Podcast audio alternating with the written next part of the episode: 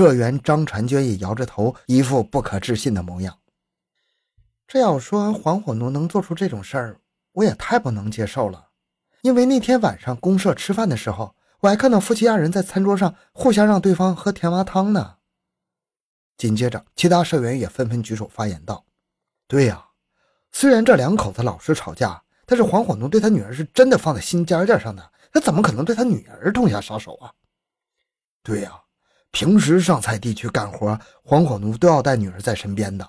我有的时候还经常看到他抱着女儿一起听广播，哎呦，看上去疼得不得了啊！”“没错。”而且一旦他女儿有什么要吃的东西，黄火奴就算手里没有钱买，哪怕出去借钱，也要让女儿心满意足啊！一声声叹息声响起，村民又是惋惜又是难过。这样的人怎么会突然杀害他的女儿呢？这样的人怎么会突然杀妻杀女？这个问题同样也是现在民警心中的疑惑。可是凶手不是黄火奴，又是谁呢？难道说另有其人？原本板上钉钉的案件，因为这番调查，又突然陷入了僵局之中。从目前的调查来看，黄火奴没有任何的杀人动机，这就把所有的矛头指向了另一种可能：黄火奴根本就不是真正的凶手。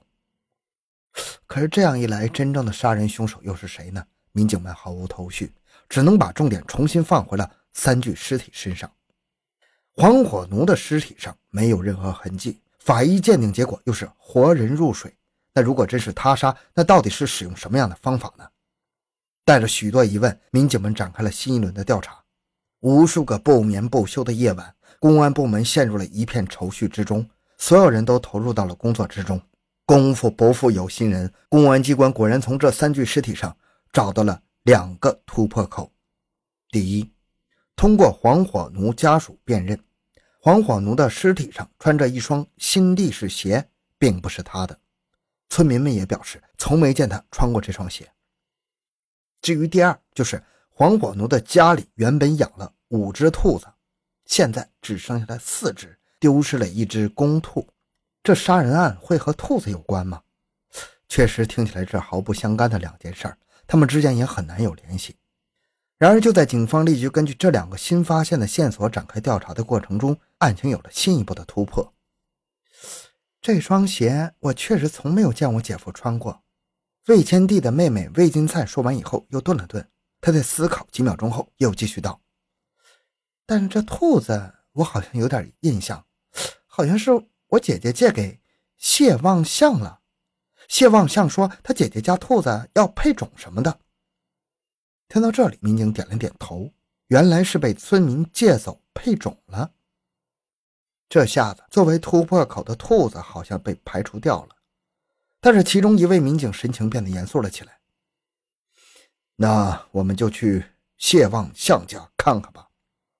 毕竟，目前为止，这谢望相是唯一能够排查的点了。”然而，民警没有找到谢望相，辗转来到他姐姐家中，却居然发现谢望相姐姐根本就没有养兔子。同样，谢望相家也没有兔子，更别说需要公兔配种了。如果魏金灿的话属实的话，那么就是谢望相撒谎了。可是他为什么要撒谎呢？这个新线索让毫无进度的案件终于有了新的突破。民警们迅速对谢望相家里展开了调查。很快，民警们在谢望相的家中发现了黄火奴家丢失的那只兔子的皮毛。这只丢失的兔子已经被谢望相给杀了。谢望相骗走黄火奴家的兔子，又将他杀死，他为什么要这么做呢？这个节骨眼上，所有的蛛丝马迹都不容马虎啊！民警们很快找到了谢望相本人，并且迅速展开了审问。除了对谢望相的审问，民警也在侧面走访村民关于谢望相的事儿，这才知道，原来谢望相和黄火奴关系非常不好。一九六九年，黄火奴曾经和谢望相偷了大队的谷子，为此黄火奴一直坐立不安，所以在年底的时候，黄火奴主动向组织承认了错误，后来也将谢望相供了出来。对此，谢望相非常愤怒，两人之间的关系也由此僵化。据村民所说，后来也不知道怎么回事，一向连话都不说的两个人却突然和好如初了。后来甚至十分亲密，形影不离。然而就在走访的时候，却不合时宜的响起了一个疑惑的声音：“但是你们没有发现吗？黄火奴家出事前，两人好的跟亲兄弟一样。但是出事那天，我们大队的人都去了，谢望相他们却连面也没有露过。哎，你说对呀。”确实，我那天没见谢望相家任何一个人呢。面对这个疑问，民警也皱起了眉头。这个谢望相十有八九是有问题的。果不其然，在对谢望相的审问中，民警发现这个人不大对劲儿。首先提起那只公兔，谢望相是拒不承认的。我根本没在他们家见过兔子，我发誓。面对着斩钉截铁的谢望相，审讯的民警不慌不忙。那你衣服后面的血迹是怎么回事啊？此话一出，谢望相的瞳孔猛地一震呢。他愣了两秒以后，情绪异常激动道：“我我不知道你们在说什么。兔子是不是你杀的？不，不是。”眼看着谢望相已经乱了阵脚，民警连忙乘胜追击审问。半个小时以后，谢望相终于败下阵来。你这前言不搭后语，完全逻辑不通啊！谢望相，你到底想撒谎到什么时候？谢望相脸色发白，低着头，一言不发。可是这个时候，民警很清楚，他的心理防线已经全然崩塌了。果不其然，沉默了半分钟后的谢望相抬起了头：“我，是我。那一年黄火奴的告发，一直让谢望相。”怀恨在心，他一直想找机会报复黄火奴，可是当时两人的关系太僵了。要是黄火奴出事那么谢望相一定是所有人第一个怀疑的对象。所以，他为了让黄火奴和大队的其他人对自己放下戒心，所以假意讨好黄火奴，博取他的信任。为了这出杀人案，谢望相可谓是费尽心机呀。他甚至按照黄火奴的尺寸购买了一双新历史鞋，在作案时可以尽可能的避免旧鞋留下线索，从而避免让民警追查到他家。虽然一切都已经设想好了，但他还是担心自己一个人犯罪出现错漏，所以他把目光投向了自己的妻子谢望相。对自己的妻子徐巧仙撒谎说，他因为经常去黄火奴家，与黄火奴的妻子魏千娣有了暧昧关系，甚至还称。魏天帝为了和他在一起，让他自己偷偷毒死徐巧仙，但他并没有答应。徐巧仙一听这话，瞬间勃然大怒啊！就在这时，谢望相提出了自己的犯罪计划，气头上的徐巧仙马上就答应了。一九七一年六月十一日是谢望相决定实施犯罪的日子。当天晚上，谢望相以帮助黄火奴治他常年累月的腰病为由，把他骗到自己的家中。黄火奴没有想那么多，毫无防备地来到了谢望相的家，并喝下了谢望相称能为自己治病的胶囊。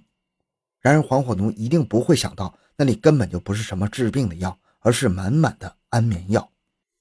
在黄火奴睡去以后，谢望相拿着黄家的那把旧斧头，妻子徐巧仙则是专门打好的锋利的尖尾刀，向黄火奴家走去。通过黄火奴，谢望相知道最近黄火奴的女儿正在拉肚子。所以他在抵达皇家后，故意和魏千帝说，他们有药可以治疗小孩拉肚子，但是这个药需要魏千帝服药，然后再喂女儿奶水。魏千帝同样没有多想，将含有安眠药的胶囊服下了，没过多久也就沉沉睡过去了。然而就是这么一睡，魏千帝和他三岁的女儿就再也没能睁开眼睛。将魏千帝和他女儿杀害过后。谢望相夫妻俩又回到家中，将昏睡的黄火奴放入早就准备好的水中溺死。这就是为什么黄火奴的尸体在尸检时发现有生前入水特征的原因。谢望相就是想让警方误以为黄火奴是畏罪自杀。为了逼真，谢望相将鲜血涂抹在黄火奴的身上。至于这鲜血，那就是那只从黄火奴家中借来的兔子身上取得的。随后，这二人将黄火奴抬到村头，扔进了河里。然而，这夫妻俩怎么都没想到，就是因为这只兔子，让他们精心设计的所有事情暴露无遗。地狱空荡荡，恶魔在人间呢。谢望相和徐巧仙因为扭曲的恨意，残忍地杀害了一家三口。他们的麻木冷漠，令人为之发指，为之愤慨。好，这个案件讲到这里。小东的个人微信号六五七六二六六，感谢您的收听，咱们下期再见。